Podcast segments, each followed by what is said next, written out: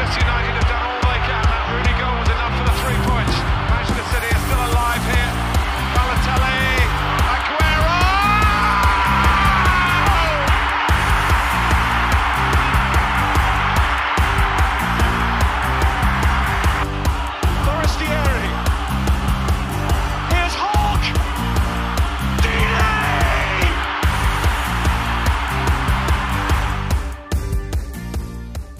Einen wunderschönen guten Tag und herzlich willkommen zu Radio England. Ich bin Leon Kaminski.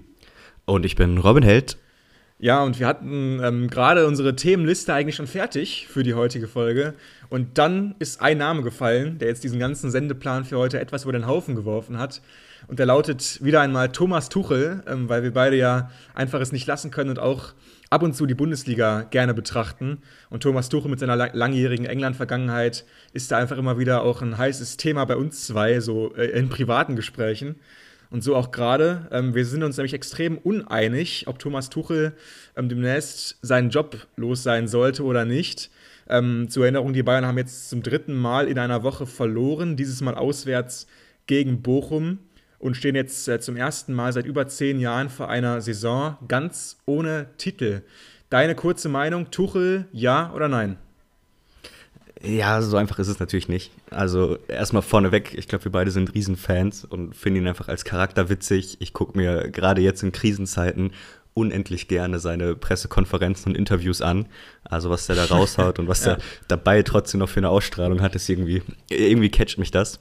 Ähm, ob man ihn jetzt entlassen sollte, ich glaube, am Ende der Saison gehst du eh getrennte Wege. Ich glaube, das ist ein relativ offensichtliches Missverständnis, dass es einfach irgendwie nicht, nicht passt, dass man einen Fehler gemacht hat, Nagelsmann zu entlassen und diese gesamte Umgangsform, ihn da reinzuholen.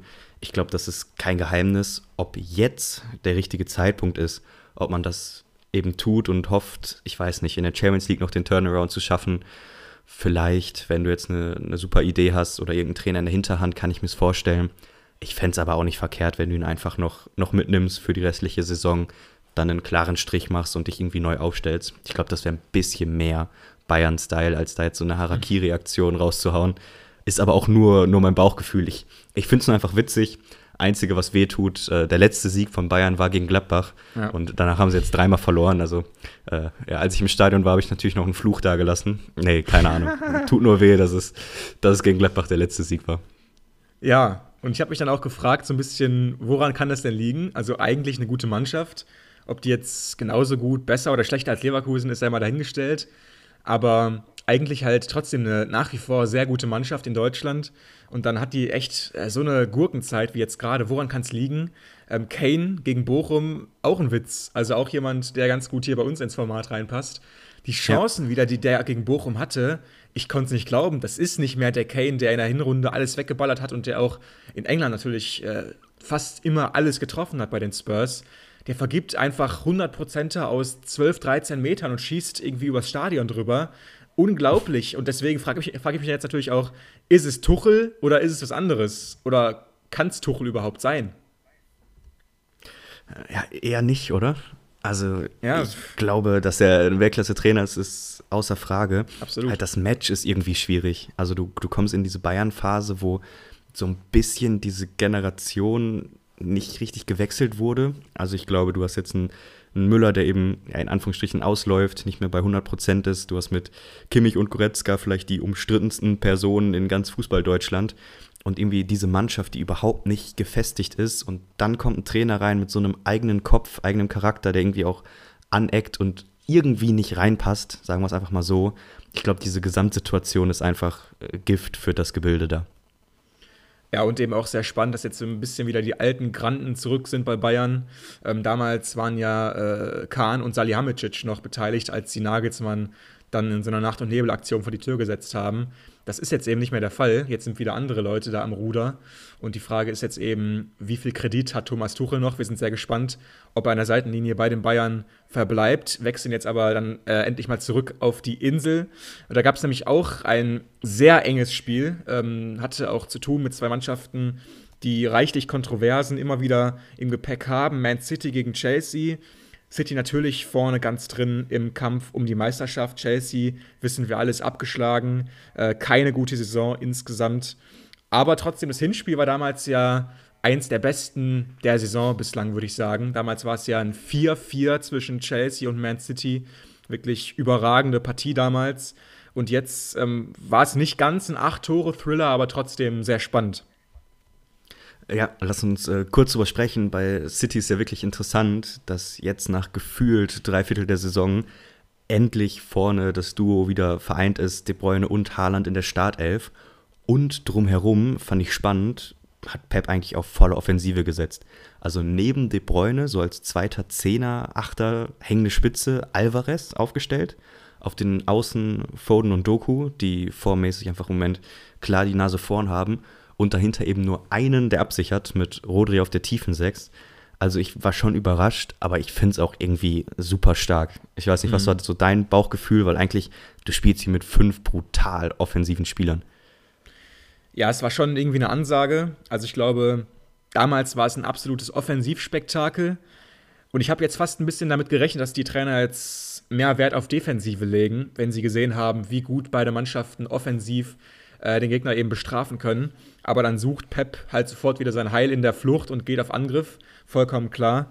Aber Chelsea zieht da auch nicht zurück, weil sie wissen, ja, unser Konzept, das geht anscheinend auf, auch gegen Man City. Und deswegen war es dann irgendwie so ein gutes Matchup. Aber natürlich, äh, klar, also ähm, in der Spielanlage, da liegen noch Welten dazwischen. Und weil City jetzt eben gerade auch so fast in Bestbesetzung da ankommt, ist es eigentlich klar, wer die bessere Mannschaft ist. Aber im Fußball muss ja trotzdem nicht äh, immer alles über den Ballbesitz zum Beispiel geregelt werden. Und Chelsea hat hier nämlich auch gut mitgespielt und kommt eben noch in der ersten Halbzeit zur Führung.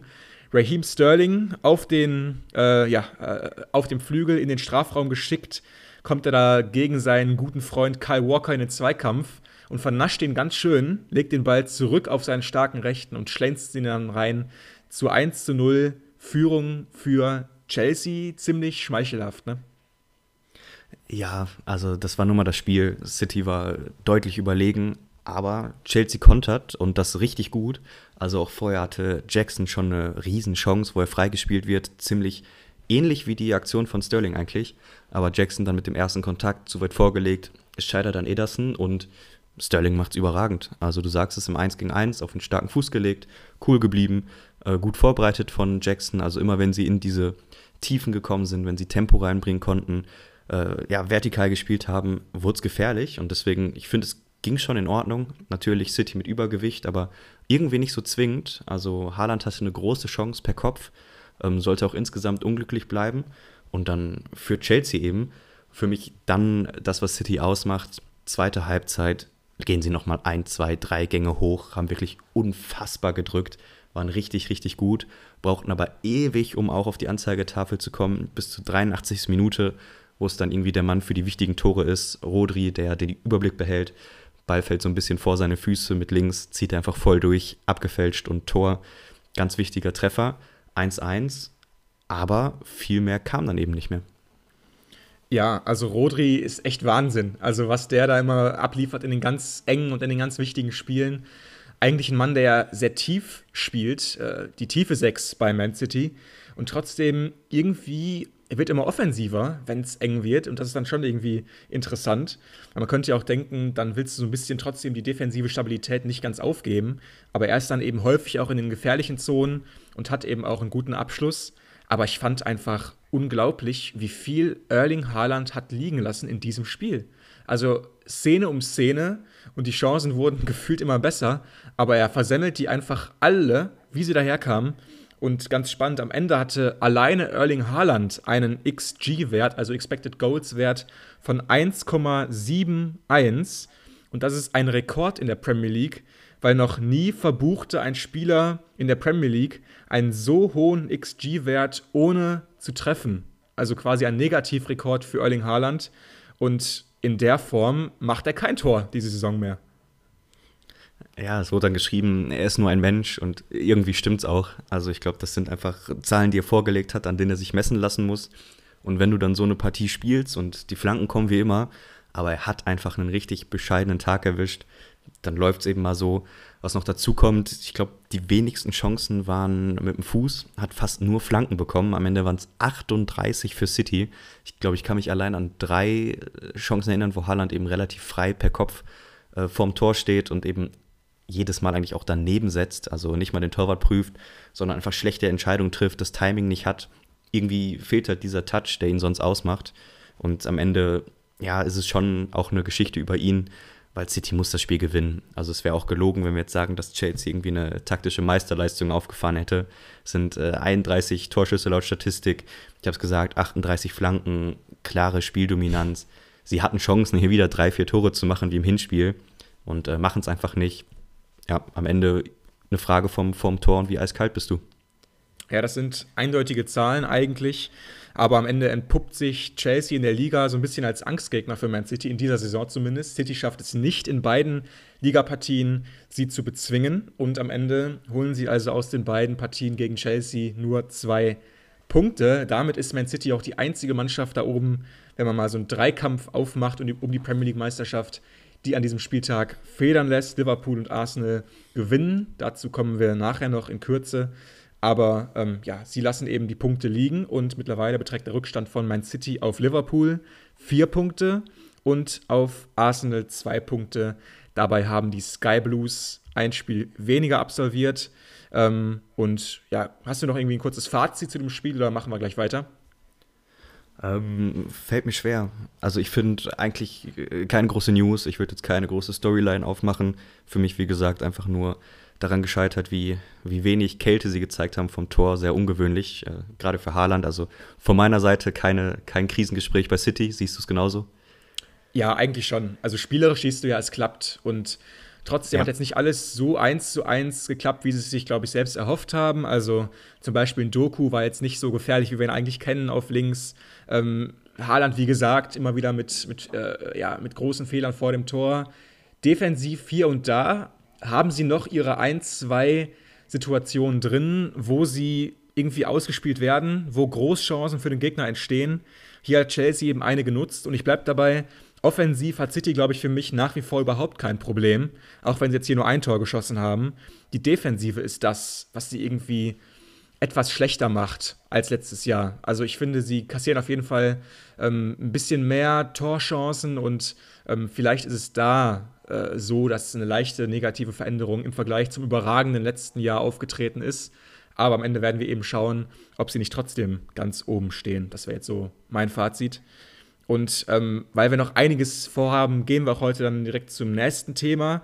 Wir haben nach Tuchel und dem Spiel noch zwei Personalien jetzt erstmal für euch im Köcher. Und die erste heißt Oliver Glasner und hat demnächst wieder wahrscheinlich einen Premier League-Job. Es ist noch nicht ganz durch, aber der Ex-Bundesliga-Trainer aus Wolfsburg, aus Frankfurt, wird mit aller Voraussicht nach Crystal Palace in London übernehmen und folgt damit auf Roy Hodgson. Der 76-Jährige hat äh, ja, den Verein verlassen, hat wohl ähm, selbst seinen Rückzug dem Verein mitgeteilt, war jetzt auch letztens noch kurzfristig im Krankenhaus wegen gesundheitlicher Probleme, ist da dort aber wieder entlassen und ähm, ihm geht es also wieder besser. Trotzdem, ähm, der Wechsel ist also jetzt äh, schon durch. Hodgson nicht mehr der Trainer, Glasner übernimmt in den nächsten Tagen und demnächst also ein weiterer deutschsprachiger Trainer in der Premier League, der ja auch große Erfolge in Deutschland hatte. Absolut. Also Oliver Glasner ist jetzt nicht nur Top-Kandidat, sondern hat laut Medienberichten inoffiziell auch schon die Arbeit aufgenommen, wurde schon gesichtet, hat den äh, kommenden Gegner gescoutet und Co. Also ist zu 99,9 Prozent durch, dass er eben der neue Trainer wird. Ähm, war jetzt Montag, dass Roy Hodgins die Entscheidung wohl mitgeteilt hat, dass er zurücktritt. Man hat sich da wohl auf ja, ein sehr harmonisches Ende geeinigt, was glaube ich auch genau richtig ist ähm, für den 76-Jährigen, der ja letzte Saison äh, Crystal Palace eben in der Klasse hält. Dieses Jahr jetzt nochmal ein neuer Start und ich glaube, die Entscheidung ist richtig spannend und ich finde sie wirklich gut, weil du mit Glasner irgendwie jemanden bekommst, da ist Potenzial drin, da kann was entstehen. wenn wir vielleicht kurz auf seinen Werdegang schauen, er ist bei Lask groß geworden in Österreich, dort einen Punkteschnitt von 1,97 geholt, über 160 Partien hat er gecoacht, da hat er einfach seinen Durchbruch gefeiert, ist dann in die Bundesliga gekommen, hatte dort zwei Stationen, beide erfolgreich. Die erste bei Wolfsburg, wo er zwei Jahre verbracht hat, auch da ein Punkteschnitt von 1,67, extrem stark. Dann gab es diese Trainerruchade mit Hütter, Glasner und Co., wo auch er eigentlich der Gewinner am Ende sein sollte. Zumindest eine gute Zeit lang. Ist dann eben Frankfurt-Trainer geworden, 21, 22. Ebenfalls zwei Jahre, 97 Partien und das ganz Große, was natürlich bleibt von seiner Zeit, der Europa League-Sieg. Also dieser unglaubliche Run von, von Frankfurt, wo man, glaube ich, auch noch in vielen Jahren drüber spricht, hat er sich ja einen Traum erfüllt, hat eben international schon was gewonnen. Am Ende ist es dann auch da zur Trennung gekommen. Aber man muss sagen, bisher es läuft. Also er hatte noch keine Station, wo so ein richtiger Reinfall war. Beide ja. Bundesliga-Stationen mit großen Ausrufezeichen im positiven Sinn. Glaube ich, ein sehr, sehr spannender Trainer. Also ich bin wirklich gespannt. Ich hätte fast gedacht, dass er noch ein Regal höher gehen kann. Für mich ist Crystal Palace deswegen wirklich ein guter Griff gelungen. Also mein Bauchgefühl ist sehr, sehr positiv. Wie siehst du es? Sehr positiv. Also ich bin wirklich ein großer, großer Fan von Oliver Glasner. Habe ihn in der, in der, Bundesliga immer sehr, sehr gerne gesehen. Ähm, Finde ich einfach einen coolen Typ, einen gelassenen Typ, der einfach entspannt rüberkommt und, glaube ich, einfach unfassbar viel Ahnung hat vom Fußball. Und das siehst du auch bei den Mannschaften, die er gecoacht hat. Also Frankfurt und Wolfsburg ja auch taktisch und spielerisch auf einem extrem hohen Niveau unter seinem Regime damals. Ähm, hat überall eigentlich Erfolge gefeiert, in Wolfsburg, in Frankfurt und in Frankfurt eben was wahrscheinlich Unvergessenes gemacht für die Stadt. Damals eben dieser Lauf durch Europa, unvergessen. Und nachher ist es dann nicht ganz so schön geendet irgendwie. Aber ich glaube, man sollte da einfach so ein bisschen mehr die, die Erfolge in den Mittelpunkt stellen und nicht jetzt die Zeiten, wo es dann nicht ganz so gut lief, auch in der Kommunikation. Und deswegen, ja, also er wurde ja auch schon mit größeren Jobs damals in Verbindung gebracht. Ne? Also wir erinnern uns, ich weiß, Chelsea wurde genannt immer wieder damals, auch als Option, falls die, oder äh, damals haben sie auch einen Trainer gesucht. Da wurde Glasner auch hin und wieder genannt.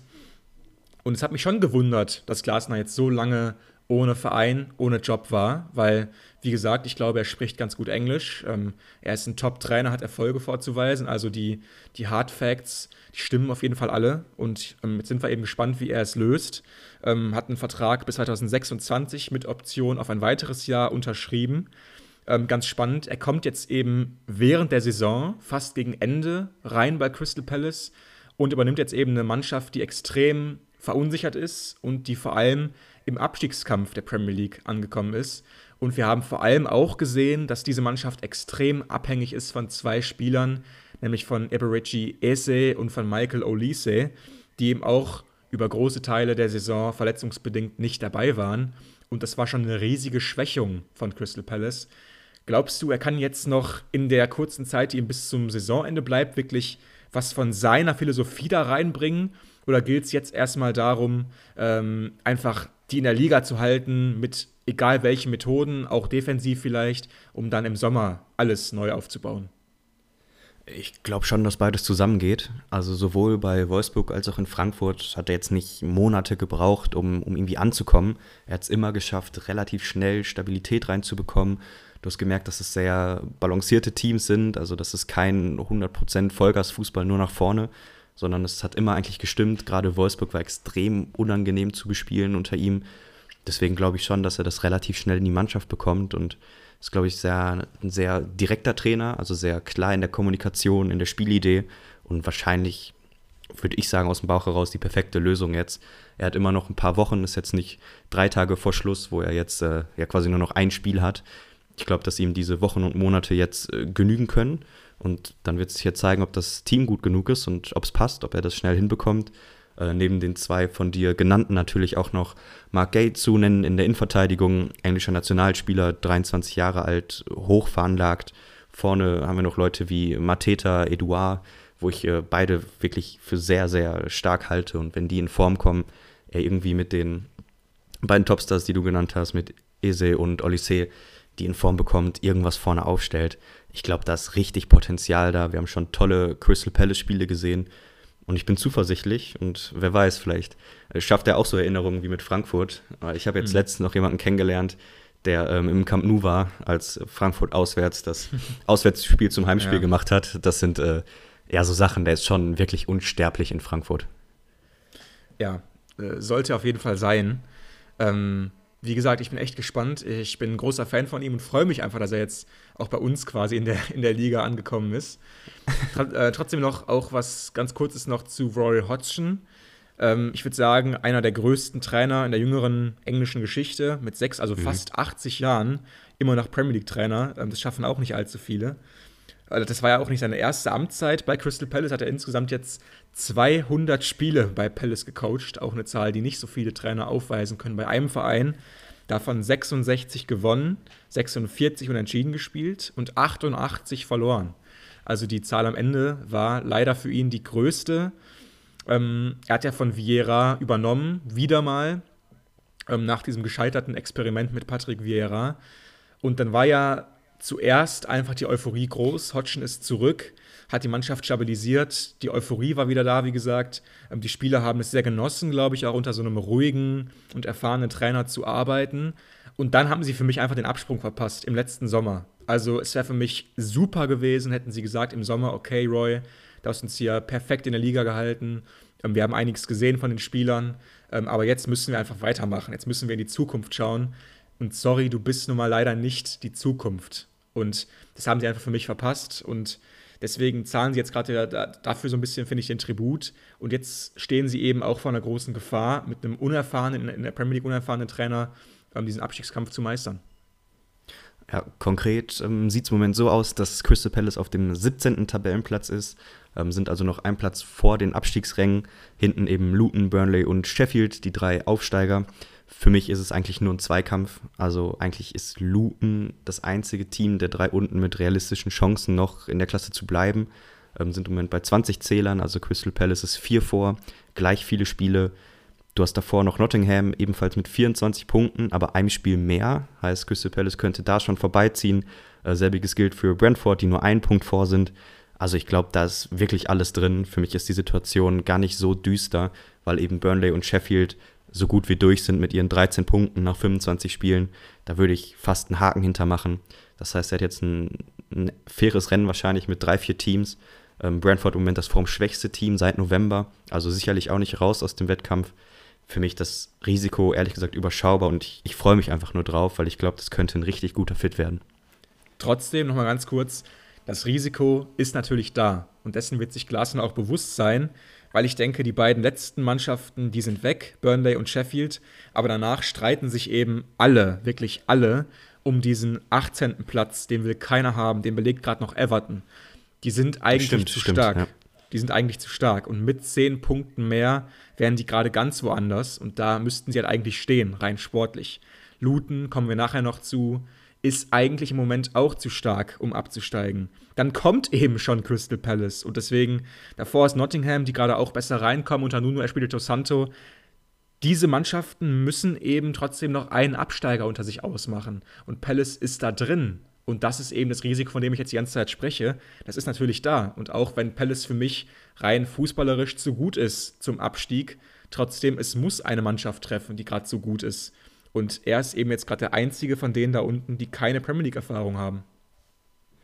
Ja, in meiner Tabelle ist Everton noch mit zehn Punkten mehr geführt. Deswegen ja. äh, quasi um einen Platz verschoben gewesen, meine Aufzählung. Aber genau, Punkt bleibt, äh, dass natürlich mit Everton noch ein schwieriger Konkurrent dazukommt. Sprechen wir also dann wahrscheinlich von fünf Teams bis sechs Teams, je nachdem, ob man Brentford mit reinnimmt, die dann um diesen einen Platz kämpfen. Wie gesagt, für mich überschaubares Risiko, aber es besteht. Wäre natürlich für Glasner ein absoluter Albtraum, wenn das dann in Richtung Liga 2 geht. Ähm, sicherlich nicht die Mission, die er sich vorstellt. Aber wir haben noch eine weitere Personalie, diesmal nicht auf dem Trainerstuhl, sondern eine Etage höher. Das neue Aufstellen von Manchester United geht weiter. Viel, viel Sachkompetenz. Und es gibt jetzt wohl einen Namen, der so gut wie neu an Bord ist. Ja, und zwar heißt dieser Mann Dan Ashworth und ist im Moment noch bei Newcastle United angestellt. Zumindest war er das bis zuletzt. Ashworth könnte nämlich bald der teuerste Sportdirektor der Fußballgeschichte werden. Laut Informationen der englischen Times, die ja mal sehr gut informiert ist, will Ashworth äh, Newcastle in Richtung Manchester United verlassen und hat diesen Wunsch auch dem Verein bereits mitgeteilt. Ashworth war ja erst im äh, vorvergangenen Jahr, also 22, für knapp 5 Millionen Euro Ablöse aus Brighton gekommen, der Sportdirektor, und hat jetzt also zuletzt in Brighton ähm, gearbeitet vor Newcastle und jetzt will er eben in Richtung Man United. Und ähm, dass sich jetzt da äh, ja die entscheidende Phase anbahnt, das sehen wir laut äh, dem Geschäftsführer von Newcastle, Darren Eels, hat ähm, Ashworth quasi eine neue Stufe erreicht. Und zwar ist er erstmal auf Gardening Leave gestellt. Ganz spannende Geschichte. Das war ein Begriff, den ich vorher auch noch nicht kannte. Und zwar heißt das, dass er gerade eigentlich so gut wie freigestellt ist ähm, und quasi im Moment noch von dem Verein bezahlt wird, aber für niemanden mehr arbeitet, auch nicht für den Verein und auch nicht arbeiten darf, gerade für einen anderen Verein. So, und jetzt verlangt Newcastle eben äh, von United circa 20 Millionen Ablöse für Ashworth, der dann eben Sportdirektor bei United werden soll. Ähm, oder will ihn eben in eine 20-monatige Zwangspause schicken, in der er eben für keinen anderen Verein arbeiten könnte. Also wir sehen ziemlicher Rosenkrieg gerade um Dan Ashworth, nachdem Manchester United ja auch schon einen neuen CEO vorgestellt hat in Person von Omar Berada, kam ja von Man City und jetzt wollen sie also auch noch einen neuen Sportdirektor haben. Diesen Posten gab es bei United äh, zuletzt ja überhaupt gar nicht. Das war ja immer schon so eine kleine Fantasterei, dass es in so einem großen Verein sowas gar nicht gibt. Aber Ashworth soll es jetzt werden. Wir haben gerade gehört, kam von Brighton nach Newcastle, hat in Brighton sehr überzeugt mit seinen Transfers, in Newcastle auch gute Arbeit geleistet und jetzt will ihn also Radcliffe bei Manchester United haben. Ja, auf jeden Fall ein spannender Charakter, der irgendwie viel rumkommt. Auch der Abschied von Brighton war ja sehr umstritten. Es äh, war ja erst 2022, also jetzt äh, anderthalb, zwei Jahre später steht eben der nächste Abschied an. Ich glaube für United trotzdem Glücksgriff, weil man jemanden bekommt, der nachweislich in seinem Job, in seinem Transferbusiness äh, sehr gut ist und auch hoch anerkannt ist. Wie sie das Ganze lösen, ist am Ende eher die Frage von Arbeitsrechtlern und irgendwelchen Vermittlern. Ich glaube, da ja, wird Newcastle wahrscheinlich auch zu Recht erstmal auf stur schalten und am Ende vielleicht äh, eine hohe Ablöse erzielen. Ist natürlich, wenn man es dann in Relation tut, auch nur ein Fünftel der Anthony-Summe. Ob man das dann vielleicht tun sollte, um solche Verkäufe, äh, Käufe in Zukunft zu unterlassen und eben andere Spieler zu holen, ist vielleicht ein Argument. Bin gespannt, wie das ausgeht. Wäre natürlich trotzdem in diesem Sportdirektor Kosmos eine unfassbare Ablöse. Wir haben es jetzt bei, bei Trainern gesehen mit Nagelsmann und Co. Ich könnte mir vorstellen, dass es bald auch bei Sportdirektoren zur Normalität wird, aber Stand jetzt sehr, sehr neue Situation. Aber ich glaube, dass sich United aufstellt, neu aufstellt, haben wir hier seit Jahren gefordert und ist der richtige Schritt. Ja, definitiv. Es ist einfach folgerichtig. Und laut Transfermarkt hat Ashworth bei Newcastle in seinen zwei Jahren 13 Zugänge für 340 Millionen Euro geholt und Spieler für 60 Millionen Euro verkauft. Der Kaderwert der Magpies hat sich in dieser Zeit von 290 auf 640 Millionen gesteigert. Also kann man sagen, in seine Zeit fiel auf jeden Fall eine große Steigerung des Marktwertes der Mannschaft und dafür ist er ja zuständig. Er soll quasi einfach die Geschicke um die Mannschaft herum leiten, Transfers tätigen und am Ende auch eine ja, schlagkräftige Mannschaft an den Start bringen. Und das ist es eben, was Manchester United die letzten zehn Jahre eigentlich gefehlt hat. Jemand, bei dem alle Fäden im sportlichen Bereich zusammenlaufen, der Ahnung hat, der Überblick hat, der auch ein großes Telefonbuch hat, weil das brauchst du auch in diesem Business. Und so jemand ist auf jeden Fall dein Ashworth. Er scheint trotzdem anscheinend ein kleines Problem äh, zu haben mit der Loyalität zu seinem Arbeitgeber. Also ähm, jemand, der anscheinend sehr schnell seinen Kopf verdreht bekommt.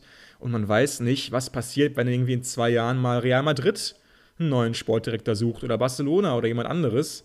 Deswegen ist er jemand, der, glaube ich, nicht allzu lange ähm, bei einer Sache unbedingt bleibt, aber auf jeden Fall wiederum jemand, der ähm, wo er gearbeitet hat, immer Erfolge vorzuweisen hat. Ja, sollte man vielleicht beim neuen Vertrag aufpassen, äh, dass man da gute Klauseln mit reinbaut, weil äh, ja, wie du sagst, offensichtlich jemand ist, der sich schnell überzeugen lässt von neuen Projekten, aber spricht ja auch dafür, dass er äh, noch viel Spaß hat an dem Beruf und jetzt die neue Herausforderung sucht. Und für United glaube ich trotzdem, wenn man ihn dann am Ende ziehen kann und jetzt nicht 20 Monate darauf wartet, äh, eine sinnvolle Verpflichtung, wie es dann im ersten Transferfenster aussieht, werden für, für euch begleiten. Ähm, wir haben tatsächlich noch ein Off-Topic-Thema geplant für heute. Also nach äh, Tuchel, Glasner ähm, und Co. jetzt noch. Viel los heute. Ja, jetzt noch ein Thema, was äh, nicht konkret mit dem Spieltag zu tun hat. Und zwar wollen wir das Thema Verletzungen nochmal aufmachen. Wir hatten es schon mal ein bisschen ausführlicher Richtung Spielplan interpretiert und wie es läuft. Diesmal wollen wir gar nicht äh, wertend drangehen, sondern eher beschreibend, euch einfach mal auf den, den neuesten Stand bringen, weil es da leider viele neue Updates gibt. Und äh, allen voran müssen wir da über das Liverpool-Spiel sprechen. Sportlich super erfolgreich, haben 4 zu 1 gegen Brentford gewonnen, David Nunes getroffen, McAllister, Salah und Gakpo ebenfalls. Also eigentlich alles super, aber Verletzungen haben diesen Erfolg so richtig getrübt. Ja, ähm, sie haben gegen Brentford gespielt, äh, haben das auch natürlich locker gemacht. Und ja, vor der Partie gab es auch schon ähm, ja, so ein paar traurige Gesichter auch, weil äh, manche Leistungsträger schon nicht dabei sein konnten. Trent Alexander-Arnold hat wegen Kniebeschwerden gefehlt, Allison ähm, wegen einer Muskelverletzung, deswegen musste Kelleher dann ran im Spiel und die ganze Saison hatten sie ja eigentlich schon immer wieder mal zu kämpfen gehabt mit Problemen. Und dann kam es jetzt hier auch nicht viel besser, obwohl Salah jetzt eben wieder zurück ist vom ähm, Afrika Cup. Musste dann Diogo Jota mit einer Trage ausgewechselt werden. Das sah überhaupt nicht gut aus.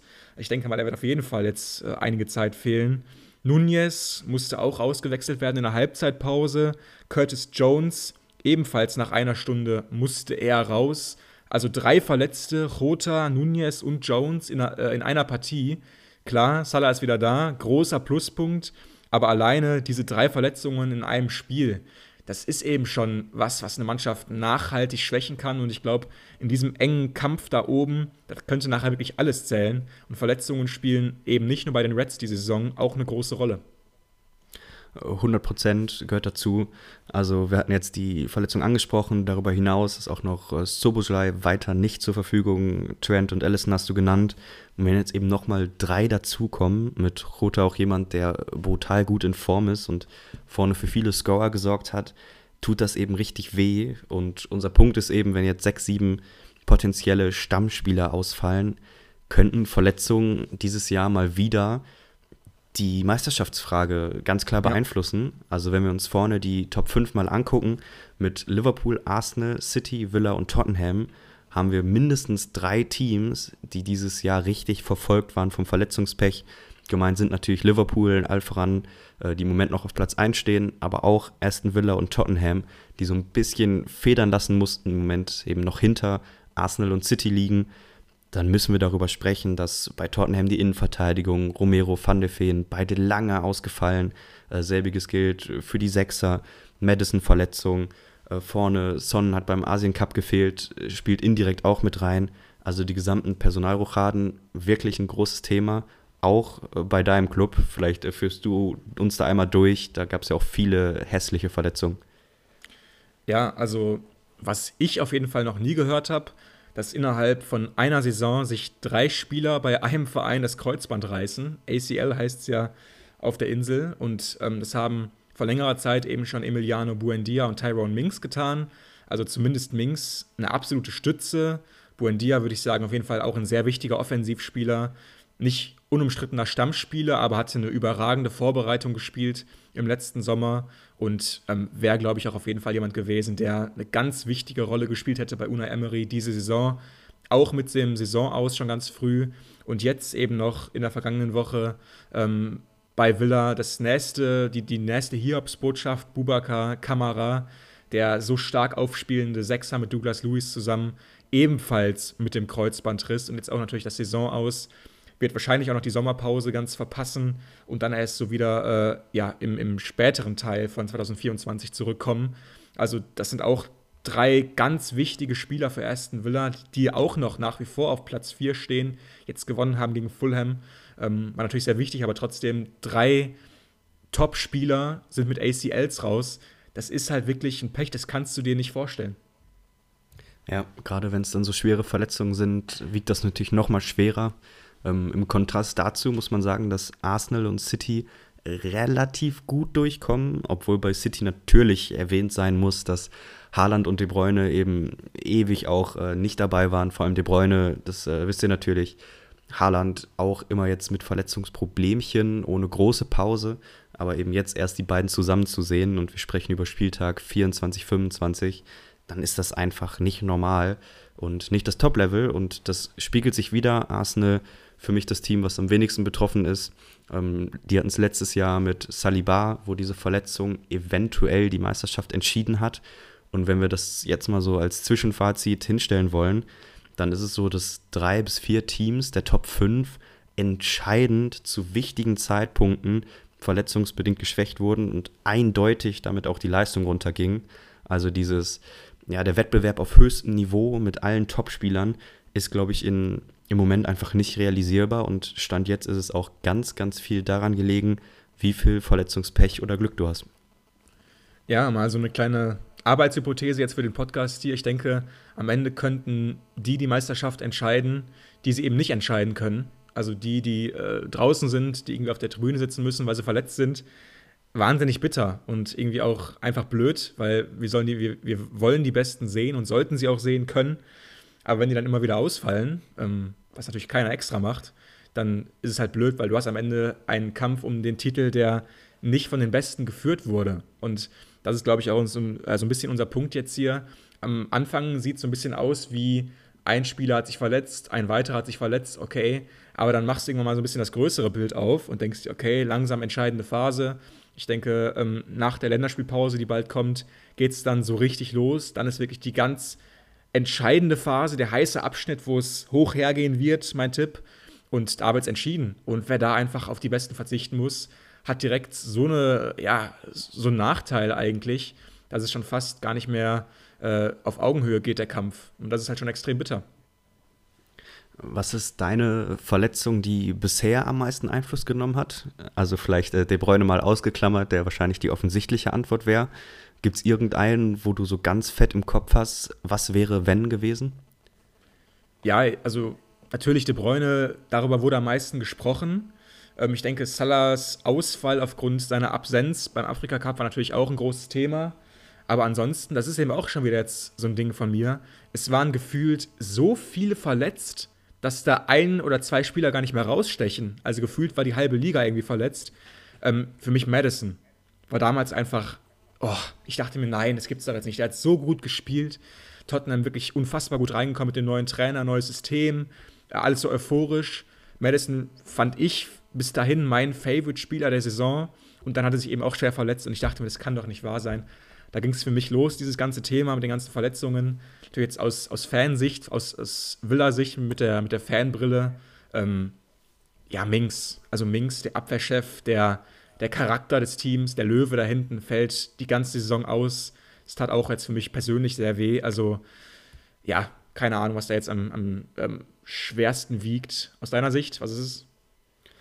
Ja, waren auch meine ersten Gedanken. Also De Bruyne und Madison allen voran, die Spielmacher der zwei Teams, die vielleicht den, den attraktivsten Fußball zeitweise gespielt haben. Ich muss aber sagen, mein, mein Hot Take, wenn man so will, wäre jetzt Jogo Rota. Ich glaube, die Verletzung wird im Moment mhm. noch nicht so schlimm wahrgenommen, wie sich das Ganze ausspielen könnte. Ähm, war auch keine Verletzung, die du verhindern kannst. Also nichts Muskuläres. Einfach, ich glaube, sogar ein Mitspieler oder Gegenspieler fällt ihm aufs Bein, während er auf dem Boden liegt. Ja. Und dann muss er eben mit der Trage runter. Also unabhängig davon, was wird, einfach unendlich unglücklich. Und was der in den letzten Wochen dem Team gegeben hat, ich finde nicht mal nur in Scorern, da war er auch stark, sondern auch so dieses, was nicht gemessen wird, dieser vorletzte Pass, die Läufe, die er macht, wie er harmoniert, wie er sich einfügt ich glaube, der war unglaublich wichtig für dieses, für die Offensivdynamiken, für die Spielabläufe. Und dass der jetzt rausbricht, könnte richtig schmerzhaft werden. Äh, für mich einzige Hoffnung, äh, dass jetzt eben Salah dafür auch reinkam und hoffentlich nach Afrika Cup jetzt auch fit bleibt und Leistung bringt, dann kann man es wahrscheinlich verkraften. Aber ich glaube, das ist einer, der war richtig gut in Form und hat viele wichtige Tore gemacht. Wenn die fehlen, glaube ich, gerade mit dem Hintergrund, dass Liverpool im Moment noch auf 1 ist, das könnte den Verlauf der Meisterschaft wirklich beeinflussen. Ja, wir schätzen Rota beide, glaube ich, sehr und wir halten ihn auch für wichtiger, als es die meisten tun, weil Rota ist einfach ein absoluter Unterschiedsspieler in Form. Und ähm, kurze Zahl zu Rota, der hat in dieser Saison nur 47 Prozent aller Premier League-Minuten bestreiten können. Nicht zuletzt deswegen, weil er halt auch immer wieder verletzt war und dann kam er zurück und hat sich jetzt schon wieder verletzt. Also extrem unglücklich und ähm, ja, diese Verletzungen nerven uns, sie nerven die Spieler selbst, sie nerven die Fans, aber wir müssen mit ihnen leben lernen. Und wie gesagt, Hypothese jetzt von uns äh, vor dem Endrun hier in der Premier League, Die Verletzungen könnten auch am Ende meisterschaftsentscheidend sein oder zumindest einen großen ähm, Einfluss haben, ein großer Faktor sein. Und ähm, ich denke, die Mannschaft, die jetzt am besten damit umgeht, Stichwort Belastungssteuerung, auch in Richtung anderer Wettbewerbe, die wird am Ende, glaube ich, eine große Chance haben, das Ding für sich zu entscheiden. Im Moment sieht es so aus, als ob Arsenal da am besten durchkommt, ähm, zumindest was die Verletzungen angeht. Und ich würde sagen, wir gehen jetzt auch zu den Ergebnissen über, weil da gab es ja auch noch einige ganz spannende ähm, Themenpunkte für uns. Und dort starten wir eben mit dem Sieg von Liverpool auswärts bei Brentford mit 4 zu 1. Da haben wir gerade die neuen Verletzungen angesprochen. Nunez, McAllister, Salah und Gagbo waren für die Reds erfolgreich. Ivan Tony für die Bees. Arsenal, gerade von uns noch so ein bisschen hervorgehoben als Positivbeispiel, äh, vernichtet Burnley auswärts mit 5 zu 0. Also der nächste Kantersieg von den Gunners, nachdem sie ja letzte Woche schon West Ham mit 6 zu 0 weggefegt haben. Also jetzt 11 zu 0 Tore in zwei Spielen. Auch nicht so schlecht, ne?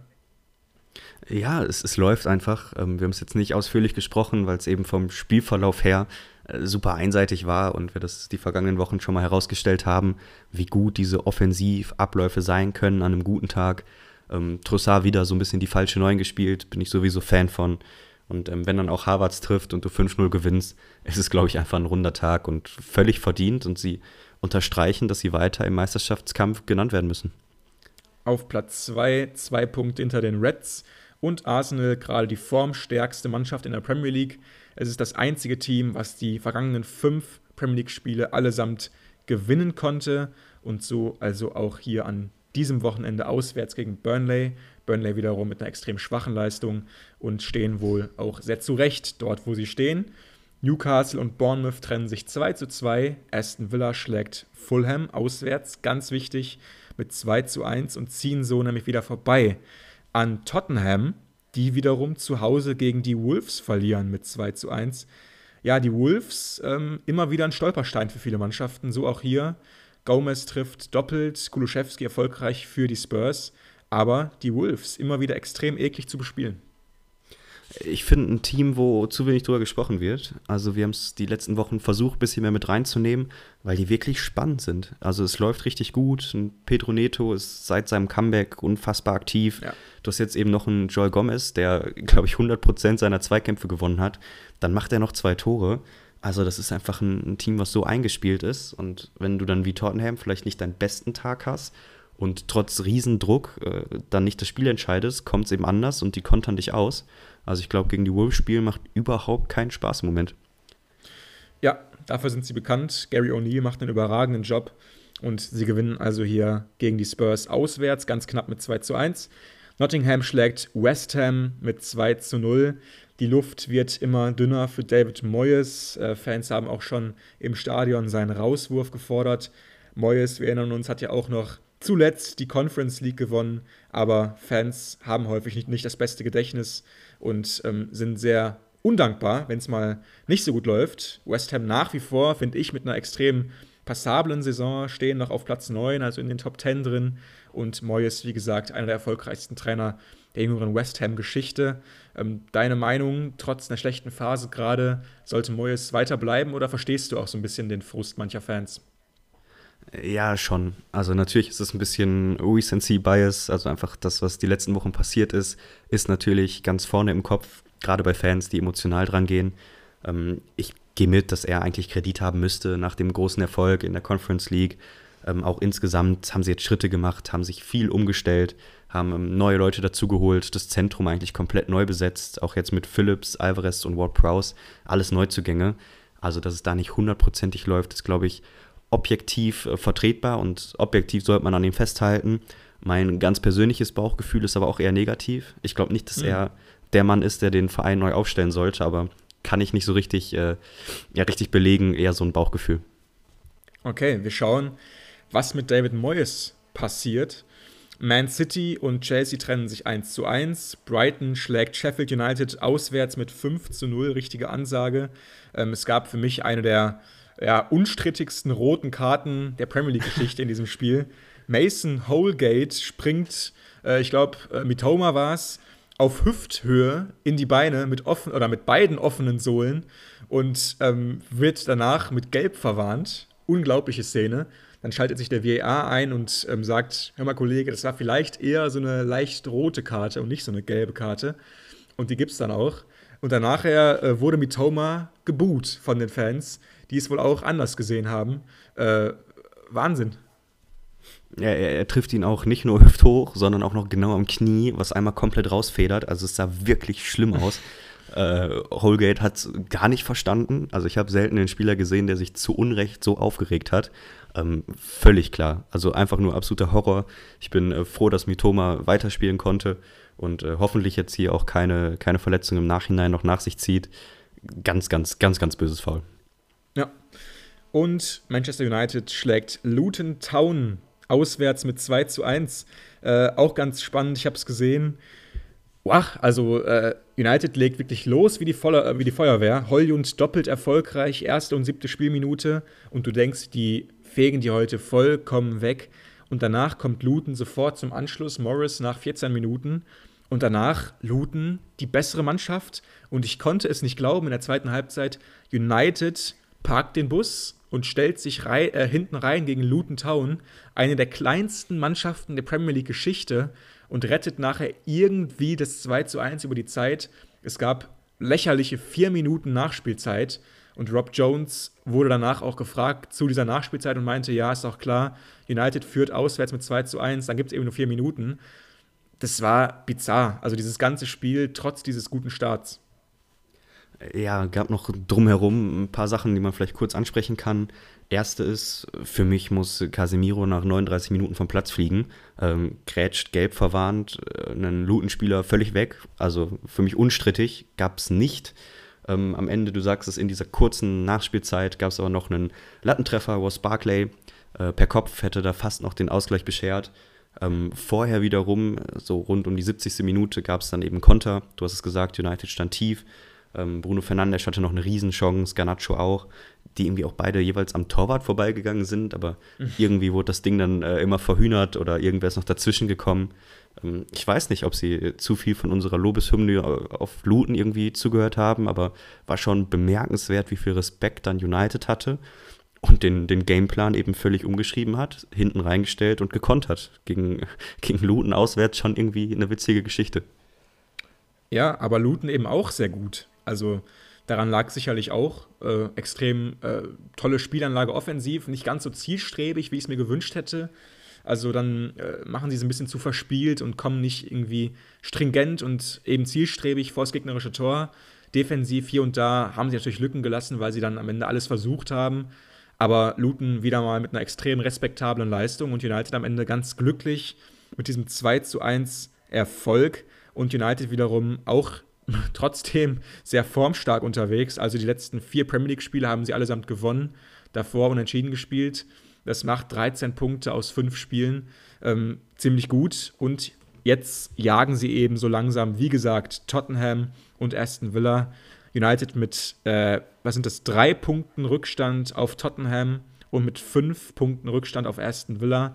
Demnächst spielen aber Villa und Tottenham gegeneinander und dann nehmen sie sich die Punkte ab als United jetzt gerade, ähm, die riechen Blut.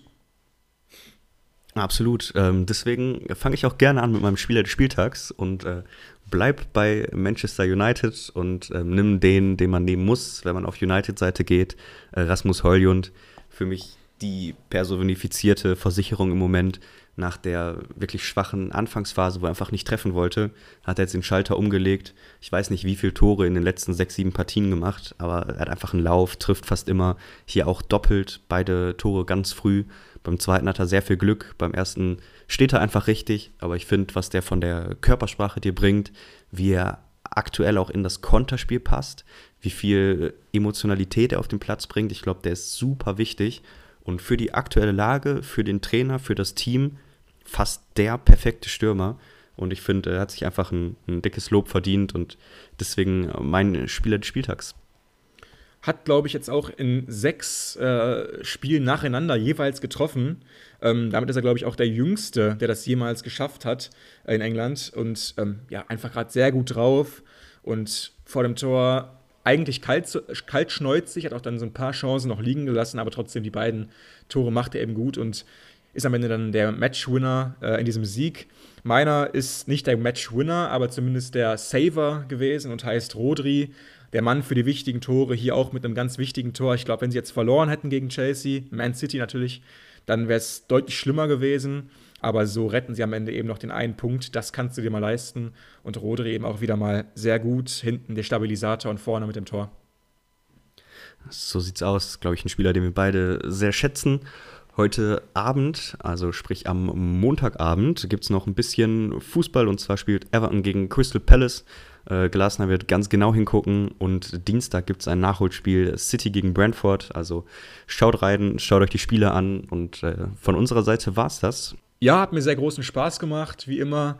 Ähm, war ja ein bisschen anderer Angang heute von uns mal. Wir haben uns heute so ein bisschen mehr auf andere Themen konzentriert, die so ein bisschen hinter den Kulissen laufen, weg von diesen ähm, konkreten Spielsituationen und so ein bisschen mal auf die anderen Dinge geschaut, die natürlich auch wahnsinnig wichtig sind für alle Beteiligten und für die Vereine. Wir hoffen trotzdem, dass es euch gefallen hat und wir sind auch sehr daran interessiert, was ihr, was ihr darüber denkt, ob wir diese Themen äh, intensiver besprechen sollten in der Zukunft. Ähm, lasst uns gerne dahingehend Feedback da auf Social Media, auf Instagram, auf X. Und ähm, ansonsten, der PayPal-Link ist in der Podcast-Beschreibung. Darüber könnt ihr uns finanziell unterstützen und uns auch eine Frage stellen, die wir dann für euch hier in der nächsten Folge beantworten. Das klappt ja auch immer sehr gut. Vielen Dank dafür. Und ähm, ansonsten natürlich ähm, macht die Glocke an, dass ihr keine Folge mehr verpasst. Und wir hören uns nächste Woche. Bis dahin eine tolle Woche. Bis dann. Ciao, ciao.